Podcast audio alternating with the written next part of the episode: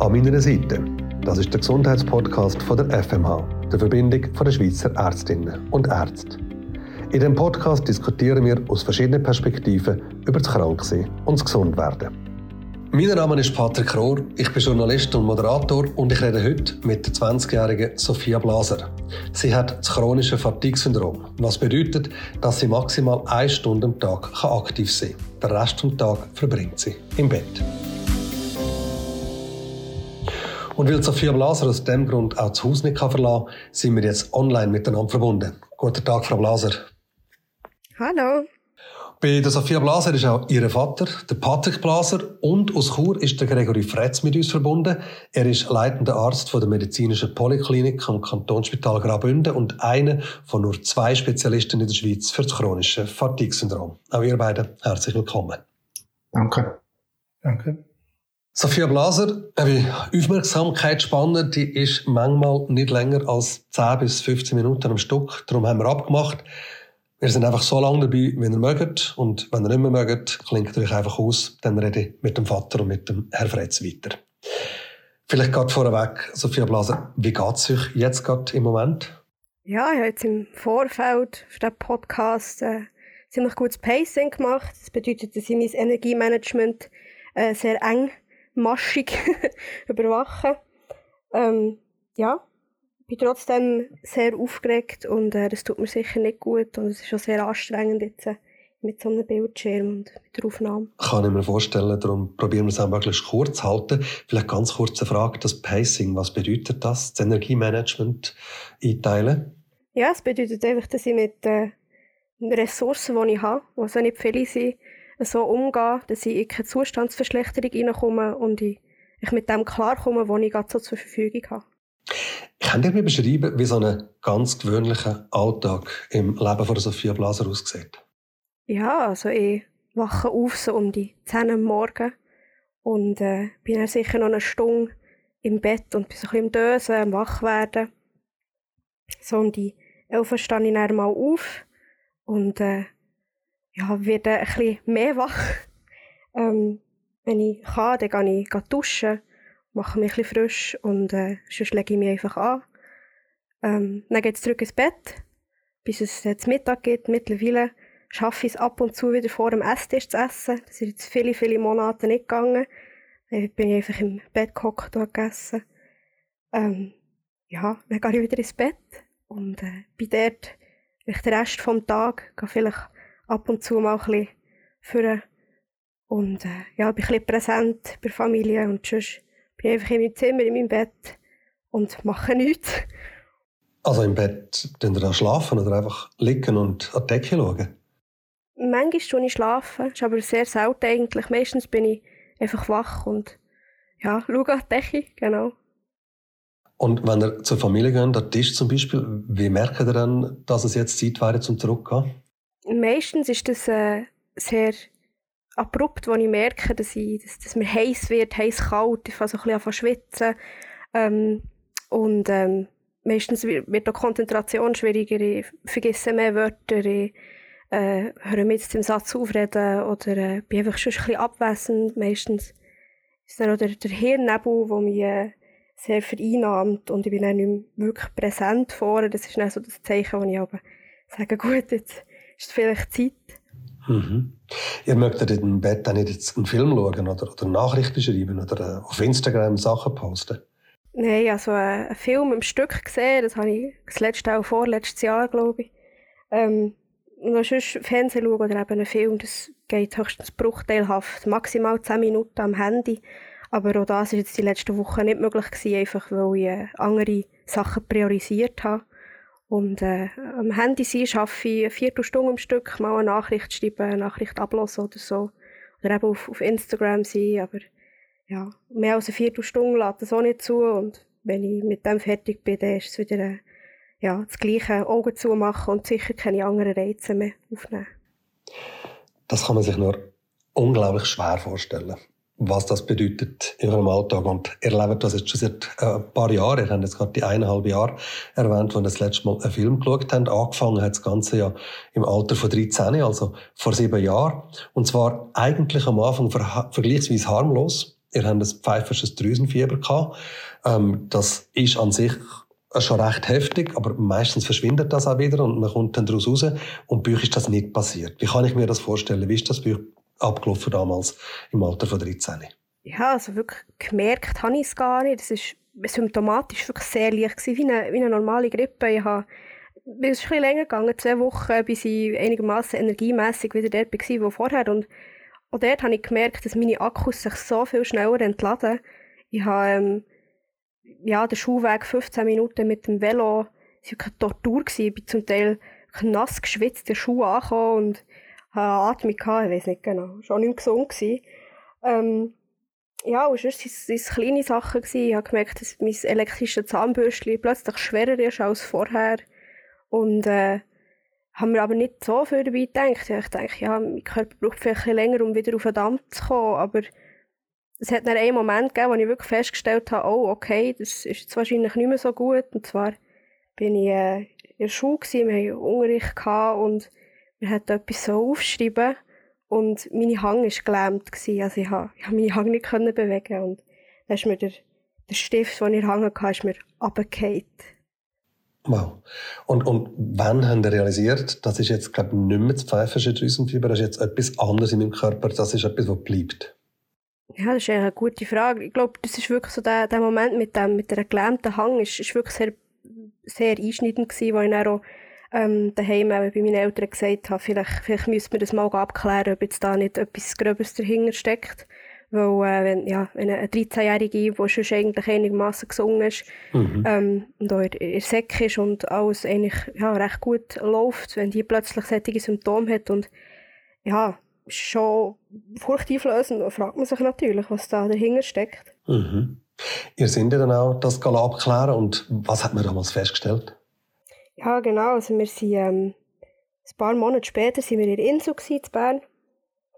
Ähm, wenn ich mich richtig erinnere, war das dann eine Neurologie-Sprechstunde bei einer, ähm, bei einer Ärztin. Und, ähm, also ich bin sicher, sie ist äh, eine qualifizierte Fachperson, das werde ich da gar nicht anzweifeln. Ähm, einfach für mein Krankheitsbild dann zumal war es suboptimal. Gewesen. Äh, sie hat mich fünf Minuten lang untersucht, viele, viele Fragen gestellt und ich habe von Anfang an eigentlich schon gewusst, in welche Richtung sie mir die Fragen stellt. Ähm, und ich habe dann eigentlich auch recht schnell gemerkt, dass sie eigentlich das Gefühl hat, dass äh, meine Symptome psychosomatisch sind. Mhm.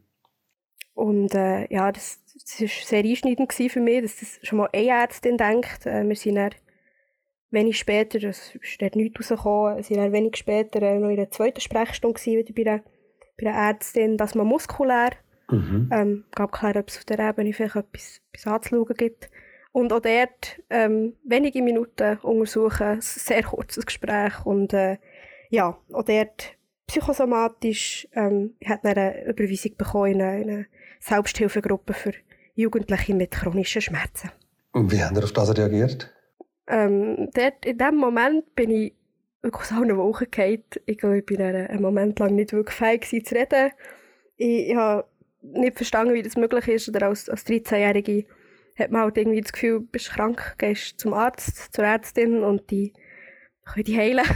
Die, die wissen genau, was, was läuft und die geben dir vielleicht etwas, haben dir irgendwie etwas und ja, dann wirst du wieder und ähm, so, so zu erleben, dass das A nicht funktioniert und B, dass es so äh, zwischenmenschlich gesehen nicht, nicht so läuft, wie ich es hätte wollen. Also ich habe mir wirklich sehr, sehr verlassen vorgekommen. Das ist wirklich ähm, ja, es hat mich sehr beschäftigt über viele, viele Jahre. Ich bin auch äh, viele Jahre, ich glaube, fünf, vier oder fünf Jahre ähm, nicht mehr zu Ärzten. Ich habe mich wirklich geweigert, zu Ärzten zu gehen, einfach weil ich, weil ich das nie mehr habe erleben Ich habe nie mehr wollen erleben, dass mich jemand so enttäuscht auf einer Ebene, wo ich schon so verletzlich bin.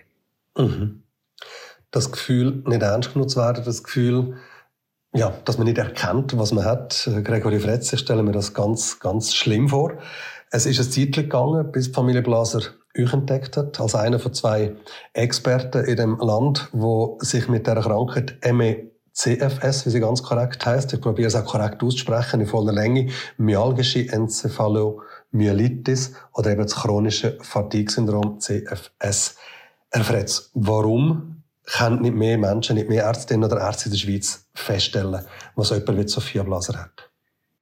Ja, das ist auch eine Frage, die wir uns ab und zu stellen. Oder? Ich glaube, es hat damit zu tun, dass das Krankheitsbild immer noch unbekannt ist. Also es ist zum Beispiel, wenn ich mich zurückerinnere, auch das Studium bei uns in der Ausbildung nie ein Thema gewesen. Ich weiß nicht, ob sich das mittlerweile ein bisschen geändert hat. Also das heisst, man wird primär einmal gar nicht damit konfrontiert mit dem Krankheitsbild. Und dann ist es auch so, dass wenn man nicht eine kleine Idee hat von dieser Krankheit, eben häufig das passiert, was Frau Blaser auch erlebt hat, dass man kommt und die Beschwerden erzählt. Und das sind ja häufig ganz viele verschiedene Symptome und Beschwerden, die die Betroffenen haben. Und dann kann es eben passieren, dass dann die fälschlicherweise an einer psychischen Krankheit zugeschrieben werden, weil man einfach das Gefühl hat, das sind so diffuse Symptome und das passt nie so richtig rein, oder? Wir brauchen ja in der Medizin häufig auch so ein gewisse Schubladen, wo man die Sachen können einordnen können. Und wenn das dann eben nicht funktioniert, dann wird es zum Teil eben schwieriger. Mhm. Sie haben gesagt, sehr wenige Menschen sind betroffen. Weltweit reden von etwa 17 Millionen Menschen. Und ein Viertel von ihnen hat es bei dieser Schwere wie Sophia Blaser.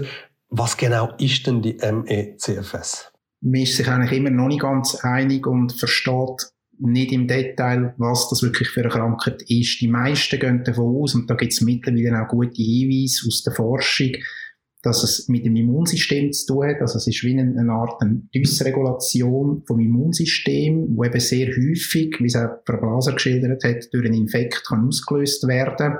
Man kann sich das vielleicht ein bisschen vorstellen, dass irgendein Virus durch das Immunsystem bekämpft wird und dann müsste eigentlich das Immunsystem wieder zur Ruhe kommen, weil der Virus ist weg, aber aus einem Grund schafft es dann wie weiter, obwohl es nicht mehr sollte. Dann hat es sicher auch etwas mit dem Nervensystem zu tun und wahrscheinlich auch auf Ebene von der Zellatmung, dass der Energiestoffwechsel gestört ist. Also ich glaube, es gibt da eine gute Hypothese, wo man auch weiter verforscht, aber ganz, ganz klärt ist es noch nicht. Und wenn etwas so wahnsinnig unklar ist, stelle ich mir vor, ist auch Behandlung wahnsinnig schwierig. Wie behandelt man das? Ja, das ist ja so. Also es gibt das Allerwichtigste, das hat Frau Blaser vorhin sehr eindrücklich erklärt, oder ist wirklich das Energiemanagement. Weil die Krankheit, und das ist etwas von ganz Typischen, ohne das gibt es die Krankheit fast nicht, das ist die Belastungsintoleranz. Das heißt, die Energie, die ist natürlich nie mehr so, wie sie vorhin war, ist eine Ausprägung von der Krankheit. Die kann sehr schnell leer laufen, und wenn sie das eben macht, wenn der Akku leer geht, kann es oder führt es in der Regel dazu, dass es zu einer Verstärkung der Symptome kommt. Wir reden hier von der Post-Exertional Malaise oder viele Betroffene reden dann von einem Schub oder von einem Crash. Und das ist, gehen wir davon aus, und das zeigt die Erfahrung relativ gut, ziemlich sicher mit einer schlechteren Prognose für Gesellschaften. Und darum ist das wie A und so, dass man das Energiemanagement sehr konsequent kann umsetzen kann. Und dann gibt es natürlich symptomatische medikamentöse Therapien, wo man aber gezielt noch gewisse Symptome könnte versuchen zu verbessern. Also wenn jemand eine schwere Schlafstörung hat, äh, wenn jemand Schmerzen hat, aber das hat in der Regel nicht einen Einfluss auf den Verlauf von der Krankheit selber. Mhm. Das heißt, man kann es auch nicht heilen. Es ist bis jetzt keine Therapie bekannt, wo wir wüssten, dass wir eine Heilung erzielen können. Es gibt zum Teil gute Spontanverläufe, wenn man gewisse Sachen, eben jetzt Energiemanagement kann umsetzen, gibt es Leute, Betroffene, die sich verbessern, auch deutlich verbessern. Aber dass wir dort prognostisch einwirken mit Medikamenten, das gibt es bis jetzt nicht. Ja. In der Tendenz wird es dann eher schlechter oder wächst sich das irgendwann raus? Kann es vielleicht einmal besser werden oder bleibt das stabil? Was weiß man bis jetzt? Also wir sehen sehr verschiedene Verläufe. Es ist insgesamt schon so, dass wenn jemand sehr schwer betroffen ist oder vor allem lang betroffen ist, dass wir sehr vorsichtig sind mit den Prognosen oder vor allem zum sagen, dass das wieder gut kommt, weil es gibt dort einige, die wirklich, wo man es schafft, stabilisieren, in kleinen Schritten Fortschritt zu machen, aber wo man nicht wieder das Level erreicht, wo man vorher hatte. Mhm. Es gibt Leute, die weniger stark betroffen sind, die zum Beispiel auch ein gewisses Arbeitspensum können aufrechterhalten und dort sieht man zum Teil, dass es über Zeit, das können wirklich auch Monate oder Jahre sein, so in kleinen Schritten zu Verbesserungen kann kommen Sophia Blaser, sind Sie noch da? Ja. Und mögen Sie auch noch einen Moment? Einen kurzen Moment schon, ja. Gut, wie ist denn der Verlauf bei euch jetzt in diesen sieben Jahren? Hat sich das verschlechtert im Laufe der Jahre? Haben Sie schon bessere Phasen gehabt und mehr mögen, als das ihr jetzt mögt? Ja, ganz, ganz klar. Also, ähm, eben kurz nach diesen Besuch in Insel haben wir als Familie ähm, beschlossen, dass es für mich besser ist, wenn ich äh, von denen an daheim unterrichtet werde, weil mhm. äh, um die Zeit herum ist schon ähm, von Schulleitung ähm, aus eigentlich klar gewesen, ich hatte so viele V-Stunden, wo ich eben viel, viel nicht mögen habe und ähm, eigentlich sehr schlecht Weg war dann. ähm, dass ich die Klasse muss wiederholen muss, obwohl ich eigentlich sehr gute Zensuren hatte. Mhm. Und äh, das ist für mich nicht in Frage gekommen. Und so haben wir andere Lösungen gesucht und genau, ich bin dann zwei Jahre lang daheim unterrichtet worden. Das ähm, war meine obligatorische Schulzeit, die 8. und die 9. Klasse. Und äh, habe ich mir das alles selber können einteilen und erarbeiten. Mhm. Sprich, äh, ich bin dann auch noch fähig gewesen, ähm, kurze Zeit, zwei Stunden am Tag konzentriert etwas zu machen. Und ähm, ja, bin so, so ein bisschen vorwärts gekommen. Ich habe wieder ein bisschen etwas an Lebensqualität gehabt.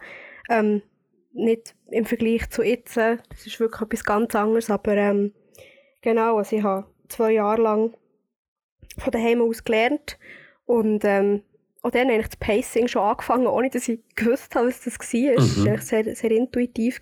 Und, ohne Diagnosen ähm, eigentlich? Oder einfach auf den Körper gelost und geschaut, was er vertragen oder so? Genau. Mhm. Ähm, ich habe einfach geschaut, was geht und was nicht. Und ähm, ja, ich war auch schon dann sehr eingeschränkt. Gewesen. Ich hatte kaum ein Sozialleben. Gehabt. Freizeit war schwierig zu gestalten, gewesen, weil ich eben vor allem auf, meine, äh, auf mein Lernen fokussiert habe, weil ich dann oder den Wunsch hatte, eine Lehre zu machen oder äh, zu studieren. Ich habe einfach sehr, ja, sehr zielorientiert gedacht. Dann. Mhm.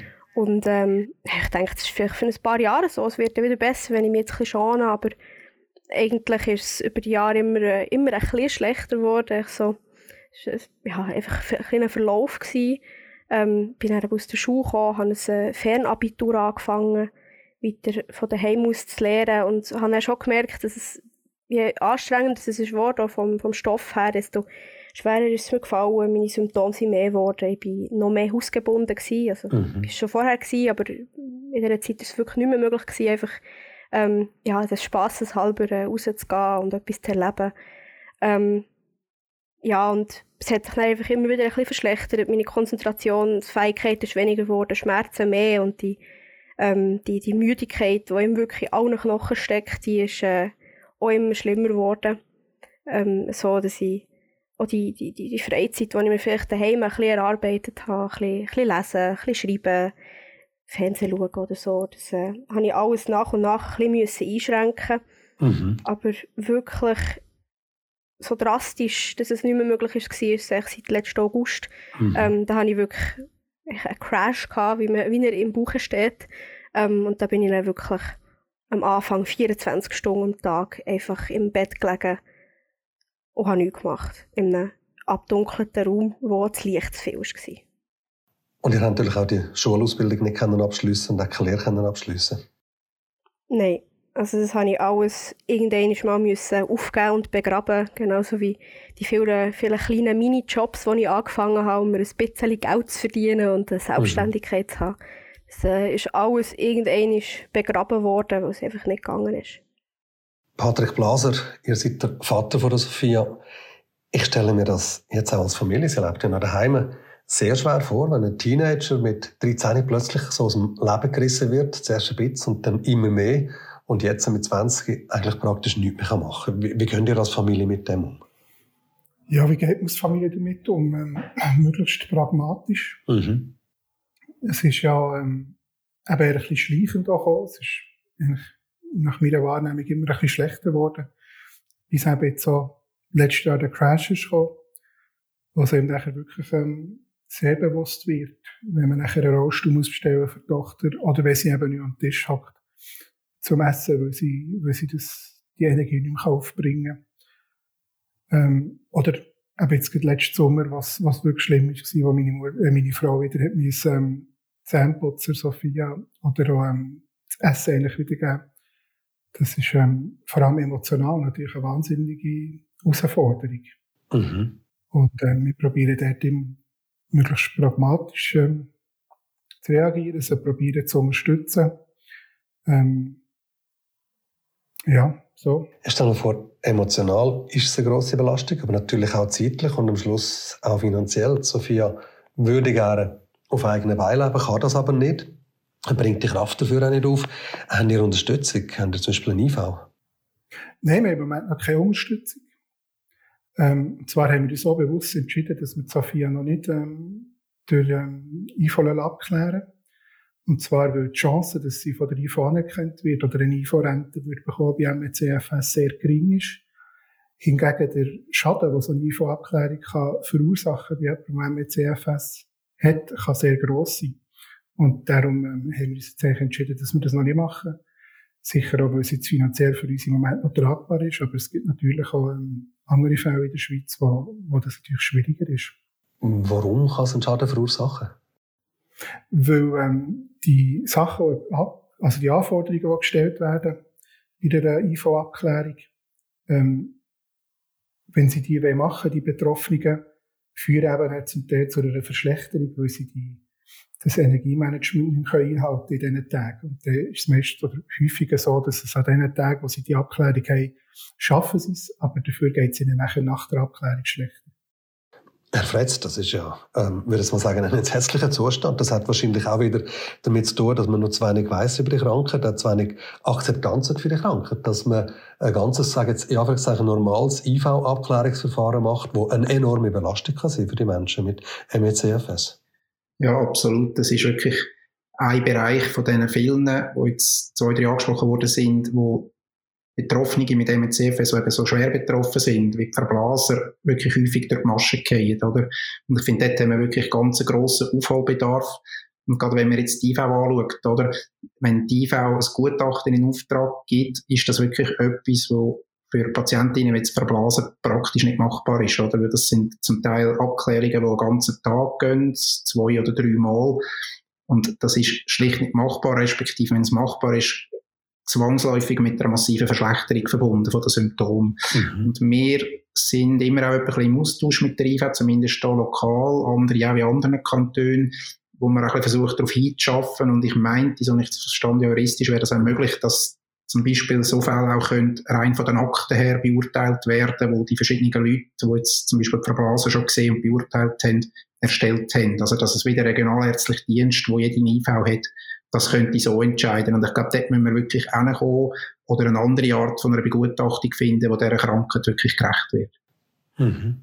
Symptome, die ihr jetzt beschrieben habt über MECFS und was Sophia Blaser jetzt beschrieben hat, gleichen ja recht stark den Symptomen, die Menschen beschreiben, die Long-Covid haben. Hilft das, dass jetzt halt durch Long-Covid die Symptome immer mehr diskutiert werden in der Öffentlichkeit? Ich bin ganz fest der Meinung, dass das hilft. Und zwar auf verschiedenen Ebenen. Und das eine ist, äh, Long Covid, das ist am Anfang ist den Betroffenen genau gleich gegangen wie den Verblasen. Die haben äh, zum Teil wenig Anlaufstellen gehabt, man hat die Krankheit nicht gekannt, sie haben äh, vielleicht nicht die Unterstützung bekommen, die sie gebraucht hätten, oder auch Therapien, die dem nicht gerecht worden sind. Und durch das eine sehr grosse Zahl von Leuten betroffen sind mit Long Covid und dass das auch in den Medien sehr präsent war, hat sich das wirklich verbessert. Äh, man, man kennt das Krankheitsbild ein bisschen besser. Das hat dazu geführt, dass auch die Forschung aktiver geworden ist. Und die Hoffnung ist natürlich, wenn jetzt dort in der Forschung gewisse Durchbrüche mal stattfinden, dass man plötzlich Medikamente hat, die zeigen, sie sind wirksam, dass man dann im zweiten Schritt auch MECFS-Betroffene mit so Medikamenten allenfalls unterstützen Also da gibt es wenigstens eine kleine Hoffnung. Patrick Blaser, gibt euch das auch ein bisschen Hoffnung? Ja, das ist sicher ein wichtiger Punkt. Und der tun wir natürlich auch jetzt in der ähm, Organisation, die ich auch unterstütze, daher arbeiten, dass wir dort auch ähm, wieder ansetzen, Abforschung von Long-Covid, und eben auch die MECFS-Betroffenen ähm, dort nicht vergisst. Ist denn, ist denn am Schluss das Gleiche, MECFS und, und Long-Covid? Genau. Vielleicht frage ich schnell den Herrn Retz. Ähm, es gibt also eindeutig ist das klinische Bild von ganz vielen Long-Covid-Betroffenen sehr ähnlich von MECFS.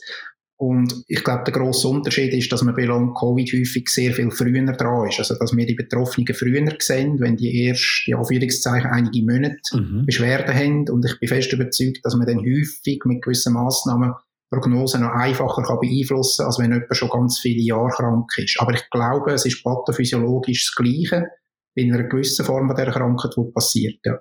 ja. Sophia Blaser, seid ihr noch da? Ja. Mögt ihr noch ein, zwei Fragen beantworten? Ich glaube, eine geht noch. Eine geht noch. Also wir reden jetzt über Hoffnung und, und dass vielleicht Long-Covid ähm, hilft, dass, dass auch MECFS eine andere Anerkennung bekommt. Gibt euch das persönlich auch Hoffnung? Ja, ich denke schon. Für mich persönlich ist, ist, ist die Hoffnung nicht im, im Aussen, in der Forschung oder so, sondern wirklich vor allem in mir innen. Ähm, ich weiss einfach, dass die Sache nicht so gut aussieht und in der nächsten Zeit, also kurzzeitig, wird sich das auch nicht ändern. Ähm, für mich ist es einfach wichtig, dass ich ähm, ja, irgendwo ein, ein Vertrauen und ein Glauben an, dass es besser wird. Wie das, das aussieht, weiß ich nicht. Mhm. Ähm, aber einfach, äh, ja, und eine Halt in mir selber finde, ich, ich habe das wirklich ein bisschen etabliert, ohne dass ich jetzt, ähm, ja, grosse Hoffnung in, in etwas anderes setze, setze ich Hoffnung in mich. Und ich denke, da bin ich sehr viel besser dran, weil ja, bei dieser Krankheit kann es immer wieder zu einer Verschlechterung kommen. Mhm. Das ist möglich, ich habe es ich gesehen jetzt. Und ähm, ja, in meinem Zustand, es kann noch schlimmer werden. Ähm, ist da wirklich eine tückische Sache. Mhm. Ähm, aber meine, meine Hoffnung, die verliere ich nicht so schnell. Und ja, das, das tiefe Vertrauen, das gibt mir unendlich viel Zeit, weil es einfach unabhängig von allem ist. Mhm. Und ihr habt auch Träume, nehme ich an. Ja und nein. Also es ist definitiv so. Wenn man mich jetzt fragt, was ich für Träume habe, ich könnte, ich könnte Stunden darüber reden. Oder ich würde es wollen, ich würde Stunden darüber wollen reden, ich könnte es auch nicht. Mhm. Ähm, es ist sicher so, aber ich denke, bei all diesen Träumen, ich bin, ich bin auch so zufrieden, wie es jetzt ist. Und ja, es gibt sicher ein paar Sachen, die ich unglaublich gerne würde machen aber mein, mein Zufriedensein, im Friedensein, mein Glücklichsein ist nicht von dem abhängig. Mich beeindruckt das Positive, das Optimistische unglaublich. Und ich nehme an, Patrick Blaser, das gibt auch der Familie Kraft, das überhaupt weiter zu tragen. Es klingt jetzt vielleicht blöd, aber es macht natürlich so ganz ein bisschen mhm. einfacher, dass Sophia nach wie vor den Lebensmut und die, die Lebensfreude hat. Mhm. Ähm, ist für uns sicher eine Erleichterung. Und ähm, gleichzeitig muss ich ehrlich tief im Herzen sagen, ich bewundere das auch dass sie das nach wie vor hat. Mhm. Ähm, und das gibt uns natürlich auch wieder Hoffnung, auch wenn die Prognosen im Moment nicht so gut aussehen. Wir haben aber seit ein paar Wochen einen anderen Punkt auf der Bucketlist, den wir zusammen machen wollen.